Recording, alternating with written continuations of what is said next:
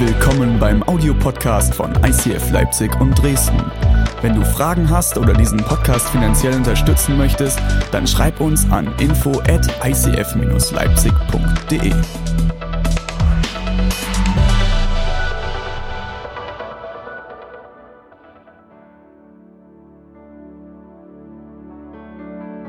Wir sind in der Perspective äh, Predigtserie und ich habe heute für euch als Überschrift mitgebracht, Gott möchte dir eine neue Perspektive aufzeigen. Und ich habe am Anfang einen kleinen Einstieg für euch und stelle euch jetzt mal ein paar Fragen. Und zwar, kennt jemand von euch so typische Rosamunde Pilcher-Filme? Ja? Okay, super. Kennt ihr auch das äh, Unter weißen Segeln? Kennt ihr das? Nein, okay. Kennst du das, Andrea? Nicht? Okay. Oder das Traumschiff. Ja, cool. Oder das Traumhotel. Do you wanna fly away with me? Kennt ihr das? Okay. okay, kurze Erklärung. Wir sind jetzt ernst. Also, diese Filmchen kommen jeden Sonntag abends 20.15 Uhr auf ZDF. Und ich habe das mit meiner Oma gesuchtet. Herrlich. Und jeden Sonntag ein neuer Film. Und ich sage euch, wenn man damit genug Erfahrung hat, so drei, vier davon mal angeschaut hat, dann weiß man sofort, wie der vierte nach drei Minuten Laufzeit schon ausgehen wird. Man weiß genau, Bösewicht, aha, Liebespaar, die kommen definitiv zusammen. Okay, abgehakt, eigentlich kann ich schon wieder ausmachen. Total cool. Okay, nächstes Beispiel, bevor ich euch mit reinnehme, auf was ich hier eigentlich hinaus will. Ich weiß nicht, ob du einen Sport erlernst oder kannst. Skifahren oder Snowboard fahren oder Surfen oder Eiskunstlauf, Handball, wie auch immer. Ich weiß nicht, ob du das kennst. Du hast viel Erfahrung mit deinem Sport und siehst dann vielleicht jemand, der das gerade am Anfang steht. Und du siehst, oh Mist, ich stand da auch mal. Wenn der jetzt weiter so mit dem Snowboard fährt, der wird auf jeden Fall hinfallen. Du hast so viel Erfahrung damit, dass du schon erahnst, das wird Mist. Oder vielleicht kennst du das oder vielleicht hast du das in deinem Leben schon erlebt. Du hast Verlust erlebt, du hast ähm, eine Trennung hinter dir und vielleicht mit der Erfahrung gehst du in eine neue Beziehung anders. Du siehst die Dinge anders. Und ich will auf den, auf den Satz hinaus, der heute sehr stark in meiner Predigt geprägt ist. Das, was du erlebt hast, bestimmt, was du siehst. Das, was du erlebt hast, bestimmt, was du siehst. Ich möchte reinstarten mit dem Bibelvers aus Philippa 4, 6 bis 7. Und dieser Bibelvers steht heute über meine kompletten Predigt und ist auch mein Ziel. Aber der Weg ist ja eigentlich das Ziel, ne? Philippa 4, 6 bis 7. Freut euch, was auch immer geschieht. Freut euch darüber, dass ihr mit dem Herrn verbunden seid. Und noch einmal sage ich, freut euch. Macht euch um nichts Sorgen. Wendet euch vielmehr in jeder Lage mit Bitten und Flehen und voll Dankbarkeit an Gott und bringt eure Anliegen vor ihn. Seid freundlich im Umgang mit allen Menschen. Ihr wisst ja, dass das Kommen des Herrn nahe bevorsteht. Jesus, ich danke dir für diese Zusage. Ich danke, dass du Freude für uns bereit hast. Jesus, ich möchte jetzt beten für, diese, für diesen Gottesdienst. Gebrauche mich als dein Sprachrohr. Heiliger Geist, führe uns. Ich bete, dass du jetzt die Herzen von uns öffnest, dass du jeden, der hier drin sitzt, jetzt zeigst, was du mit ihm vorhast, was du heute für ihn bereit hast. Und ich bete, dass, dass, du jetzt, dass wir dich jetzt spüren dürfen, dass wir dich heute spüren dürfen und dass wir verändert heimgehen, dass wir ermutigt heimgehen. Gott, du bist groß und du hast das Beste für uns bereit. Amen. Danke, Erik, für deine musikalische Untermalung.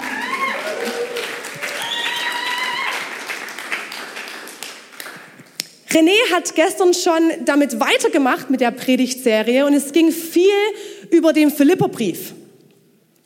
Und ich werde heute den zweiten Teil quasi vom Philipperbrief mit euch anschauen. Und ihr müsst wissen, der Brief ist von Paulus geschrieben und er schreibt aus der Situation, dass er im Gefängnis sitzt. Er sitzt im Gefängnis, schreibt an seine Gemeinde in Philippi, die er selbst aufgebaut hat.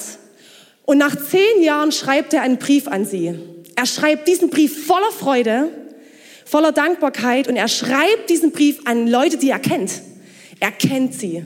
Er kennt die Leute. Es ist seine Family. Und Paulus schreibt an die Philipper-Gemeinde und er weist sie auf Dinge hin, die er ahnt und die er sieht, die aber vielleicht die Gemeinde noch nicht sieht. Wie zum Beispiel, wenn ich jemanden sehe, der versucht, eine Kurve mit dem Snowboard zu fahren und ich denke, nein, ich ahne schon, wenn du das weiter so machst, du fällst hin. Aber er sieht selbst nicht. Okay, als böse, nein, das ist lieb gemeint. Oh, das ist lieb gemeint. okay, wie war denn Paulus seine Geschichte? Paulus war ursprünglich sehr radikal. Er verfolgte Christen auf brutalste Art und Weise. Aber er erlebte auch Jesus auf eine abgefahrene Art und Weise. Er erlebte Jesus und spürte sofort, okay, hier muss was passieren. Ich will mein Leben umkrempeln, ich will losgehen, von Jesus erzählen, ich will Gemeinden gründen und möchte seine Liebe verbreiten. Er erlebte selbst, wie schnell sein Herz hart wurde. Er erlebte Jesu Liebe und erlebte auch, wie er dafür, dass er rausgeht und Jesu Liebe weitergeben will, selbst geschlagen wird, gesteinigt wird, ins Gefängnis geschmissen wird. Paulus weiß, wie hart Herzen werden können. Und er erlebte sau viel. Er ist ein Mann mit einer Geschichte, mit viel Erfahrung. Und durch das, was Paulus erlebt hat, sah er Dinge, die vielleicht die Gemeinde noch nicht sah. Und er will diese Gemeinde auf etwas hinweisen und ihnen eine neue Perspektive aufzeigen. Er will ihnen eine neue Perspektive aufzeigen.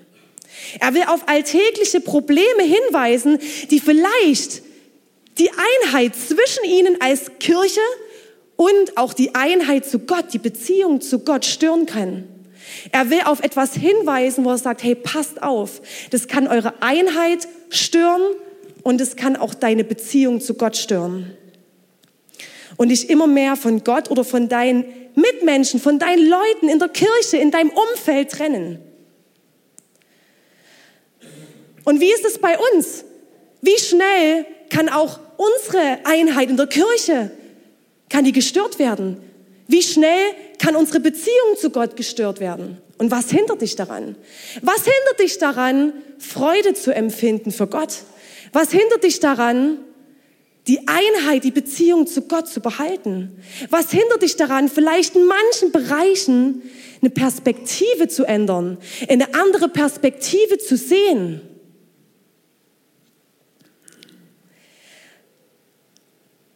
Gott ist der, der Dinge sieht, die du noch nicht siehst. Gott ist der, der Dinge sieht, die du noch nicht siehst. Das, was du erlebt hast mit deiner Geschichte, bestimmt, was du siehst. Aber das ist nicht das Ende. Denn Gott möchte dir neue Perspektiven aufzeigen. Gott möchte dir neue Perspektiven aufzeigen. Und genau das will ich mir heute mit dir anschauen. Und ich ermutige dich, schreib jetzt gerne mit. Und ich werde heute drei krasse Themen anschneiden. Und ich, es ist sicherlich so, dass auch noch mehr Dinge diese Einheit, die Beziehung zu Gott und die Beziehung zu deinen Mitmenschen hindern können. Aber mir sind heute diese drei Dinge wichtig, die Paulus aus seiner Gemeinde mitgegeben hat.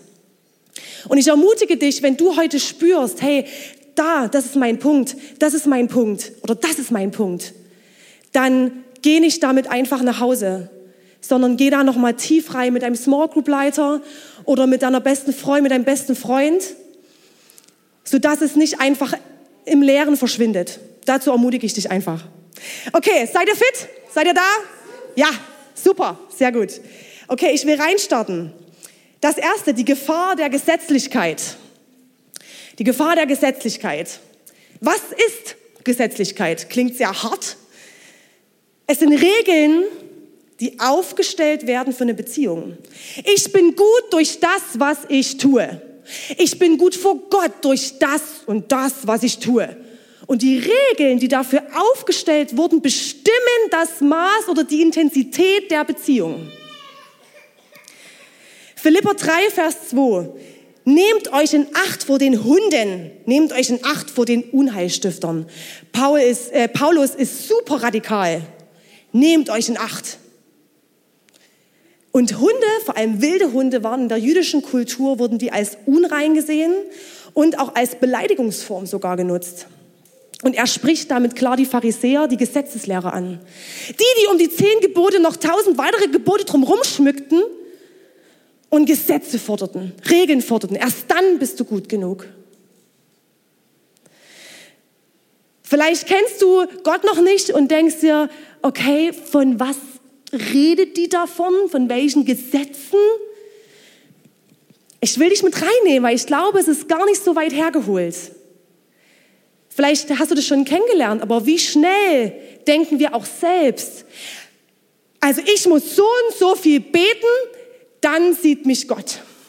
Und ich muss so und so viel Bibel lesen, dann sieht mich Gott und dann hat er vielleicht sogar auch ein Wunder für mich parat.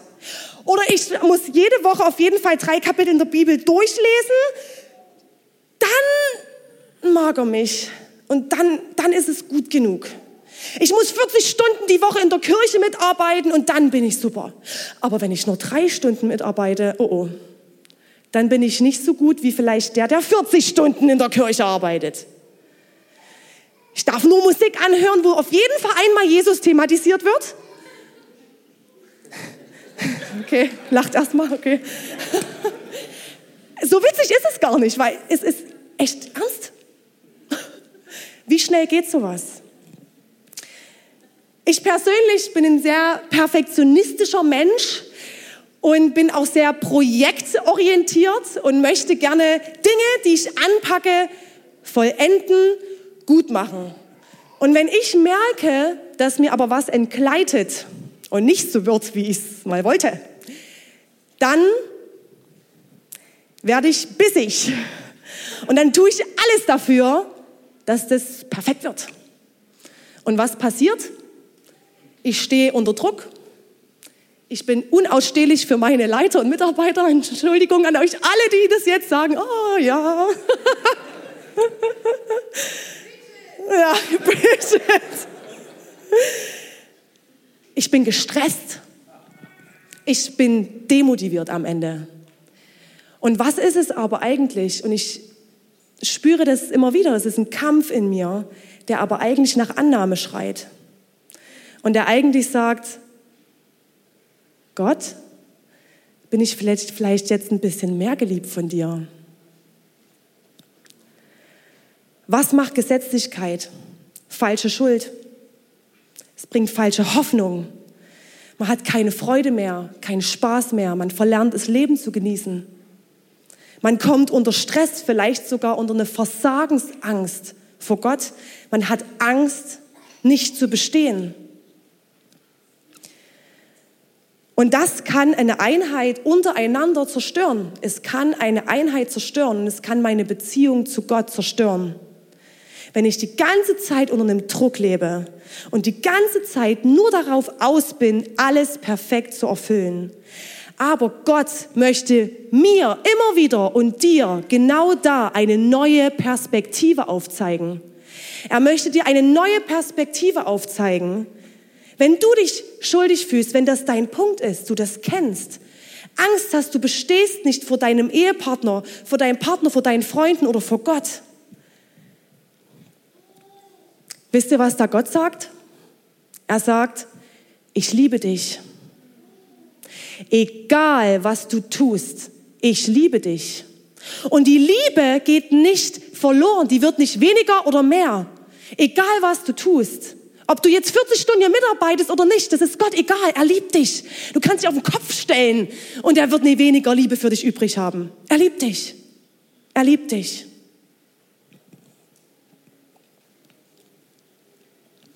Und das ist die Perspektive, die Gott dir zeigen will, dass er für dich Freiheit in der Gesetzlichkeit bereit hat.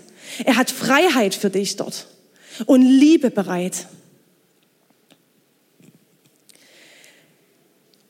Ich möchte zur nächsten, zum nächsten Punkt kommen, zur nächsten Gefahr. Und zwar die Gefahr der Ablenkung. Die Gefahr der Ablenkung. Was kann ablenkend sein? Männer, Frauen können ablenkend sein, Freunde, Ehrgeiz, Geld verdienen, Erfolg haben, es gibt sehr viele Dinge, die Ehrgeiz oder die nicht die ehrgeizig machen, sondern die ablenkend sind. die ehrgeizig machen. Ich denke, da kann man viel aufzählen. Vielleicht kennst du das und hast innerlich so, okay, ja. Bei mir ist es zum Beispiel auch so, dass Serienschauen mich sehr ablenkt an vielen Stellen. Vielleicht kennt es auch der ein oder andere.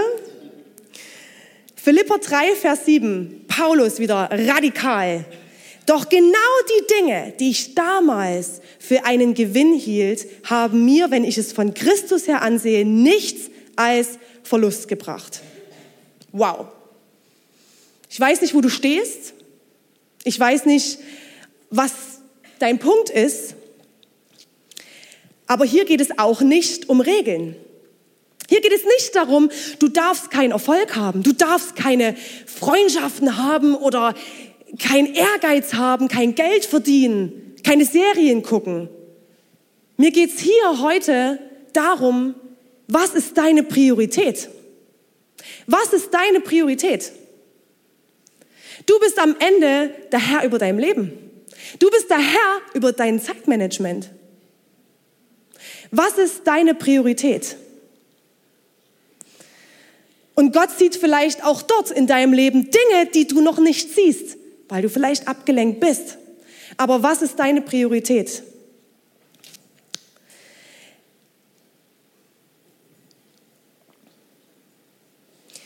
In den letzten Wochen, ich war vor, ich weiß gar nicht, vier Wochen, glaube ich, ist jetzt schon her, oder fünf, war ich in Flitterwochen in Bali und es war traumhaft schön, müsst ihr wissen. Es war der Hammer. Bali ist echt oh, grandios, sage ich euch. Schön auf dem Moped rumgecruised und Wasserfälle, Äffchen hier, Kokosnuss schlürfen dort, Wahnsinn. Und ich komme wieder, ihr wisst jetzt Bescheid, ihr fühlt euch rein. Okay. Und ich komme wieder und der Umzug zur MCA stand vor der Tür.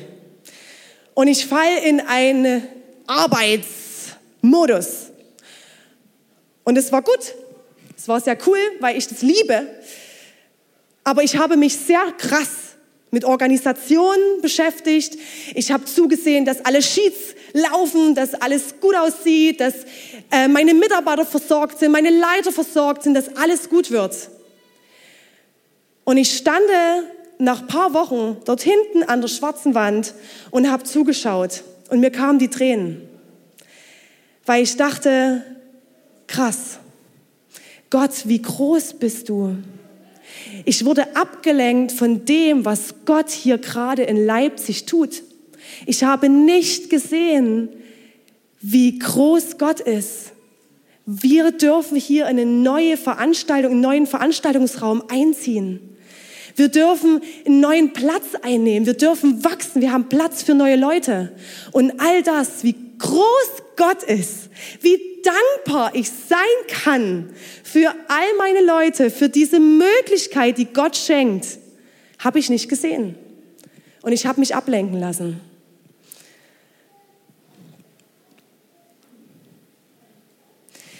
Und ich glaube, dass auch eine Folge von Ablenkung sein kann, dass man lustlos wird und demotiviert.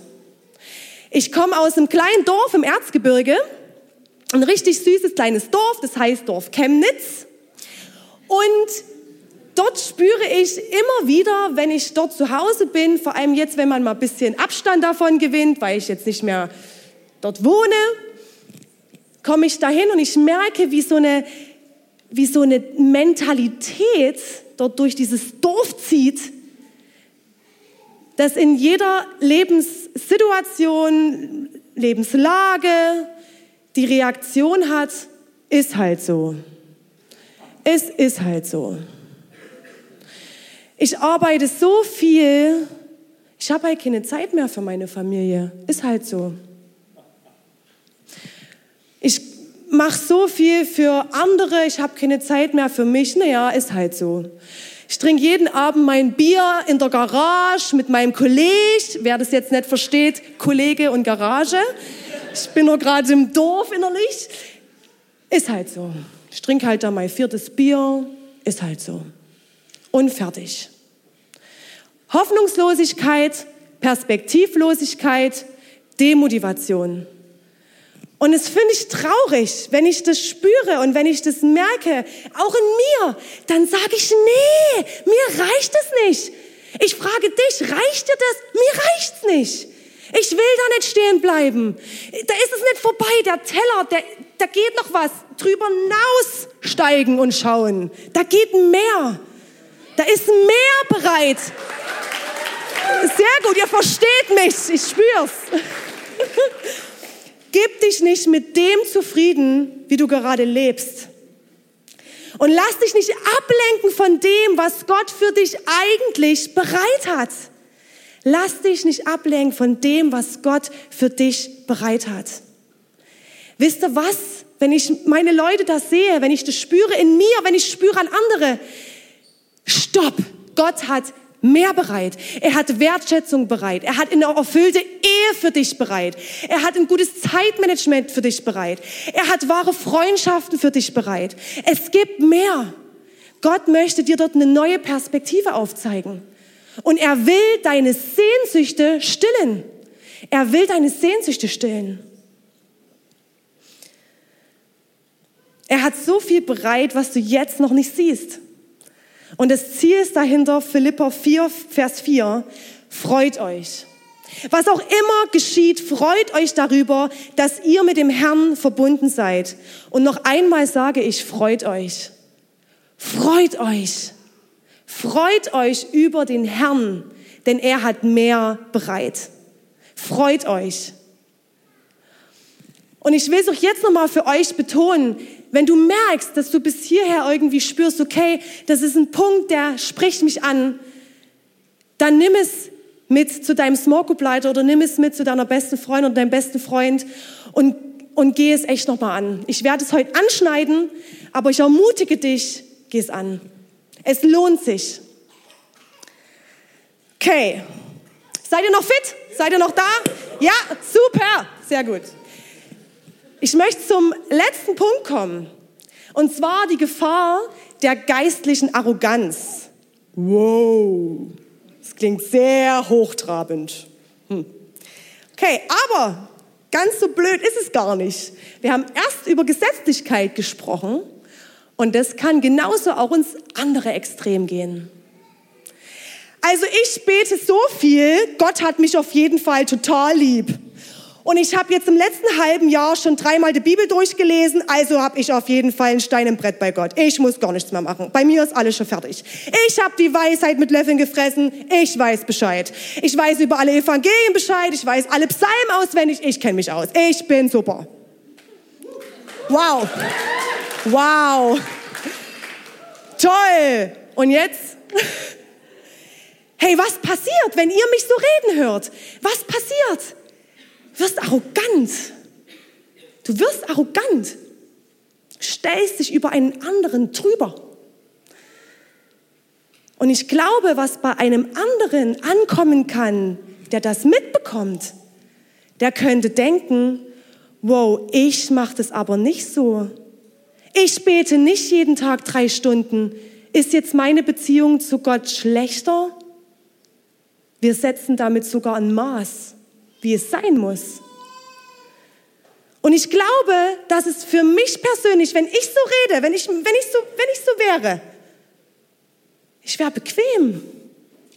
Ich werde ja bequem, ist alles schon fertig, kommt ja nichts mehr. Reicht, fertig. Nee. Nee. Gott möchte dir auch dort eine neue Perspektive geben.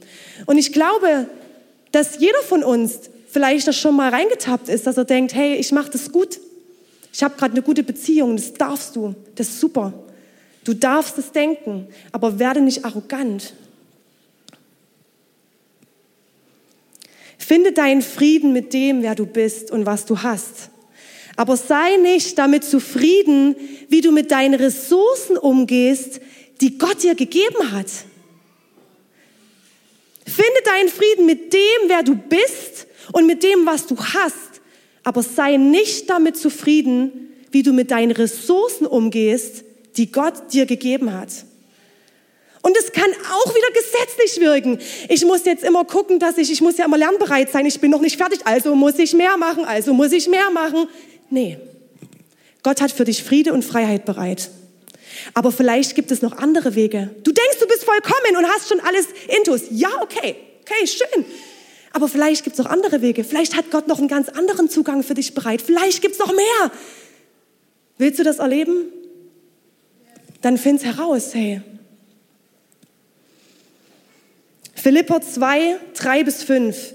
Rechthaberei und Überheblichkeit dürfen keinen Platz bei euch haben. Vielmehr sollt ihr demütig genug sein, von euren Geschwistern höher zu denken als von euch selbst.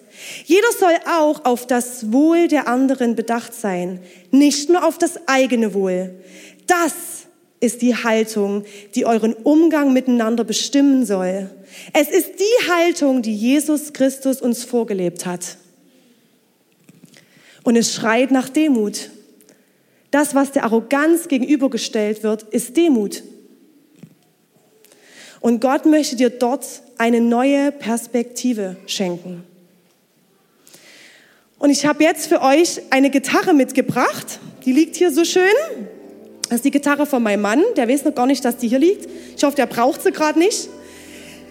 Ich will euch jetzt die Geschichte erzählen von mir und meiner Gitarre. Die Geschichte von mir und meiner Gitarre. Ist es nicht süß? okay. Ihr seht, doch, ich, ich finde es süß, Deborah. Das finde ich total süß. Okay, ich finde das super süß. okay. Ihr seht hier die Gitarre in einem gerade hellen Licht, aber sie kann auch in einer verstaubten, dunklen Ecke stehen. Und ich nehme meine Gitarre aus dem Koffer und ich kann meine Gitarre an den Bobbeln hier oben, kann ich die zwölf Seiten stimmen, dehnen. Ich kann es so verstimmen, kann es aber auch so stimmen, dass ein richtig geniales Lied entsteht, dass die Klänge passen, dass die Töne passen überhaupt miteinander.